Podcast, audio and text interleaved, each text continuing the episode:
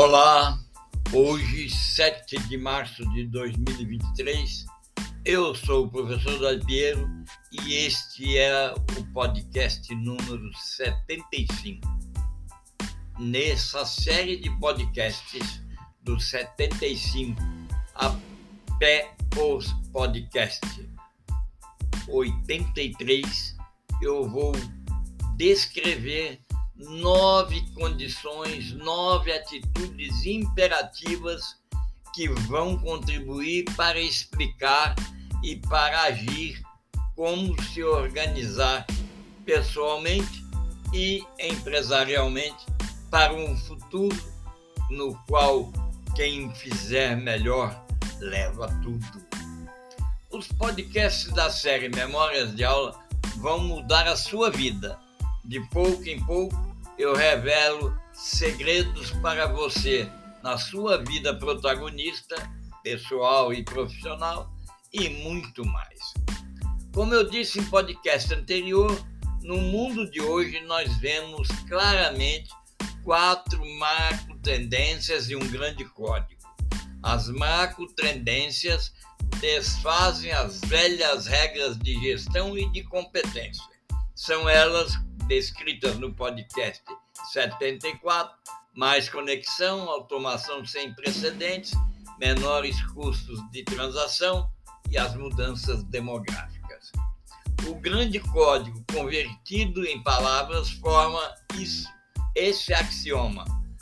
Pessoas que vão indicar o futuro vão se transformar em protagonistas plena em todas as áreas da vida inclusive saúde, educação pessoal, educação corporativa, meios de comunicação com a comunidade e integração social familiar. Esse protagonismo pleno vem com todos os mecanismos de facilitação conhecidos até agora. E isso faz de maneira responsiva, o que quer dizer que a pessoa que está orientando o futuro consegue dar uma resposta importante, tempestiva, de acordo com as demandas sociais. E faz isso de maneira resiliente. Esse programa que está construído chama-se PIFAR. Nem sempre o novo é sinal de progresso. Esse é um tema, é um axioma interessante Atualmente, aquela pessoa ou organização, Estado ou nação que primeiro compreender e praticar o axioma mencionado leva. Pense bem, nem sempre o novo é sinal de progresso. Nós estamos claramente com a necessidade de reformular o modo como nos capacitamos como pessoas, como as nossas organizações, estados, nações, empresas se organizam e praticam ações ousadas, isso é evidente. Agora, quem pensaria que as ações ousadas que eu estou me referindo são ações que nós convivemos com ela desde o século I depois de Cristo. E aí eu vou descrever para você como as empresas podem fazer as duas coisas ter ações ousadas inovadoras e voltar aos imperativos organizacionais do passado, examinar as maneiras pelas quais as pessoas e as organizações podem responder três questões centrais. Se você, ao ouvir essas questões, conseguir responder, você está com meio caminho andado para completar a sua capacitação ao longo de um curto tempo e sair na frente. Quais são as questões centrais? Quem somos como pessoa e como empresa, Estado ou nação? Como atuamos? Como agimos? Qual o nosso papel no mercado, no mundo de hoje? E como crescemos? Como chegamos até aqui? Pense bem que essas parecem perguntas simples de respostas simples. Entretanto, menos de 1% da humanidade atual consegue respondê-la na direção daquilo que eu vou te falar. O quem somos significa fortalecer a identidade. Tem um livro de 1937 onde Ronald Coates, que viria a receber o prêmio Nobel, argumentou que as pessoas existem, as organizações e corporações existem, os estados existem para evitar os custos de transação do livre mercado.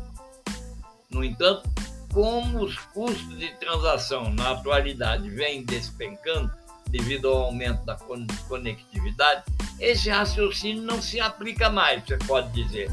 Mas então por que, que existem pessoas e empresas? A resposta para você é identidade.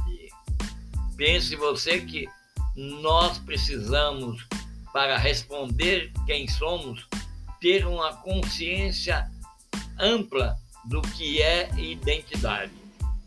As pessoas desejam pertencer, querem fazer parte de algo maior do que elas. E as empresas que se fixam apenas nos lucros terão espaço para as organizações que criam forte identidade que atende à necessidade de afiliação, coesão social, propósito e sentido por parte de todas as pessoas com que a empresa ou o indivíduo se relaciona. Pense você, identidade é algo que nasceu com a vontade humana de prosperar.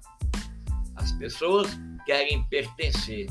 Entretanto, foi delegado a tempos do passado a prática dessas condutas. Levou-se aí mais de mil anos tentando abandonar a identidade, dizendo que a empresa ou a pessoa quer apenas crescer em competências e com os menores custos de transação. Bom, o que eu quero dizer é: organizações e pessoas prontas para o futuro fazem essa fortalecimento, esse fortalecimento de identidade com três condutas. Primeira conduta, elas deixam claro qual é o seu propósito, seja empresa ou pessoa. Segunda conduta, sabe como criar valor e por que são indivíduos, por que são ímpares. As empresas são únicas e os indivíduos são únicos e eles sabem como criam esse valor, como dão a roupa a essa unidade, a essa unicidade. E o terceiro ponto é criar uma cultura forte, cultura distinta, que contribui para atrair e reter tanto a melhor equipe de trabalho quanto os melhores clientes e os melhores mercados. Na prática, elas adotam as condutas imperativas que eu vou descrever iniciando neste podcast e vou nos próximos avançar para completar nove imperativos. O primeiro imperativo, que é aquela atitude que precisa ser feita imediatamente, é tomar posição com relação ao propósito. As organizações e pessoas de melhor desempenho sabem que o propósito é um fator de diferenciação e algo indispensável. Um forte sentido de propósito corporativo afirma a identidade específica daquela organização, ajuda a responder o porquê do trabalho e personifica tudo que a organização representa dos pontos de vista histórico, emocional, social e prático. Portanto, não é de se surpreender que as empresas prontas para o futuro reconhece que o propósito contribui para atrair pessoas a ingressarem numa organização, atrair clientes e permanecer cliente e se desenvolver. Todas pessoas, indivíduos e organizações se desenvolvem melhor quando reconhece que tem um propósito. Ah, investidores sabem que isso é valioso e inclui o propósito em sua tomada de decisão a ascensão aos fundos com critérios ambientais é uma solução de propósito. A questão da governança ou da governança é uma questão de propósito.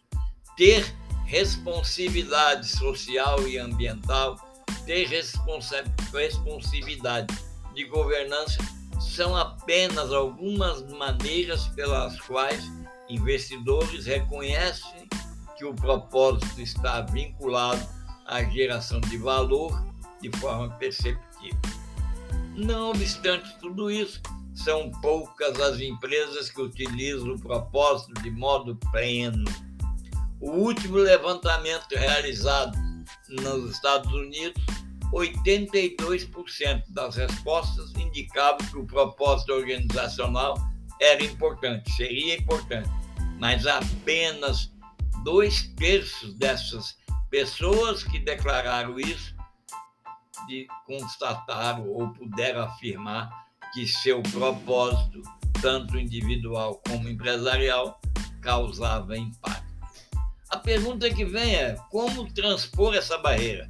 Como tomar medidas para colocar o propósito individual e da empresa em ação? Ajudar a tornar real aquilo que é o propósito individual e da empresa para as outras pessoas. Isso só acontece quando as pessoas, no caso empresarial, se identificam com o propósito de sua empresa e se sentem conectados a ele.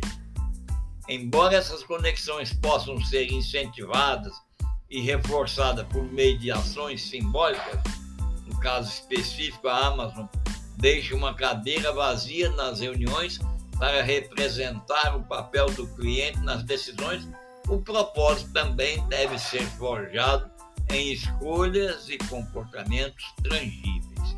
Por exemplo, uma empresa de cigarro que se incomodou e deixou de vender produtos de tabaco com o intuito de atingir mais plenamente o propósito de que a saúde das pessoas precisava ser ampliada e com melhor qualidade. Sobre isso também eu quero avançar um pouco. Costuma-se dizer que onde os seus talentos e as necessidades do mundo se cruzam, é lá que está a sua vocação e o propósito. De fato, de fato, as pessoas que aspiram mais e até vivem mais têm esse, esse resultado quando as suas energias são canalizadas para um propósito. Quando centrado no âmago do trabalho, o propósito ajuda as pessoas a lidarem com a incerteza, inspira comprometimento e chega até revelar potencial de mercado inexplorado. E isso tanto para indivíduos quanto para organizações. Mais ainda, eu quero dizer, as organizações prontas para o futuro, as pessoas prontas para indicar o futuro, articulam claramente o que representa, porque existe, e usa o propósito como a cola que une pessoas, stakeholders, pessoas, mercado social e operacional. Isso faz com que todas as suas atitudes sejam embaladas, sejam embasadas pelo propósito. Em um levantamento também recente, 82%, volto a dizer, disseram que o propósito é importante, mas apenas dois quintos declararam que seu propósito causava impacto. No próximo podcast eu vou descrever o imperativo de conduta número 2, aprimorar o plano de valor. Nesse momento, você ficou e descobriu que nem sempre o novo é sinal de, pro, de progresso. E nós precisamos responder perguntas que aparentemente são simples, com, com respostas responsivas, ou seja, responsividade é receber uma demanda e responder tempestivamente. Este podcast eu agradeço por você ter escutado e te aguardo no próximo para nós e você ouvir a descrição da conduta número 2, como aperfeiçoar o plano de criar valor para a pessoa e para países, empresas, organizações, enfim, todos os seres viventes neste planeta. Um abraço e até o próximo.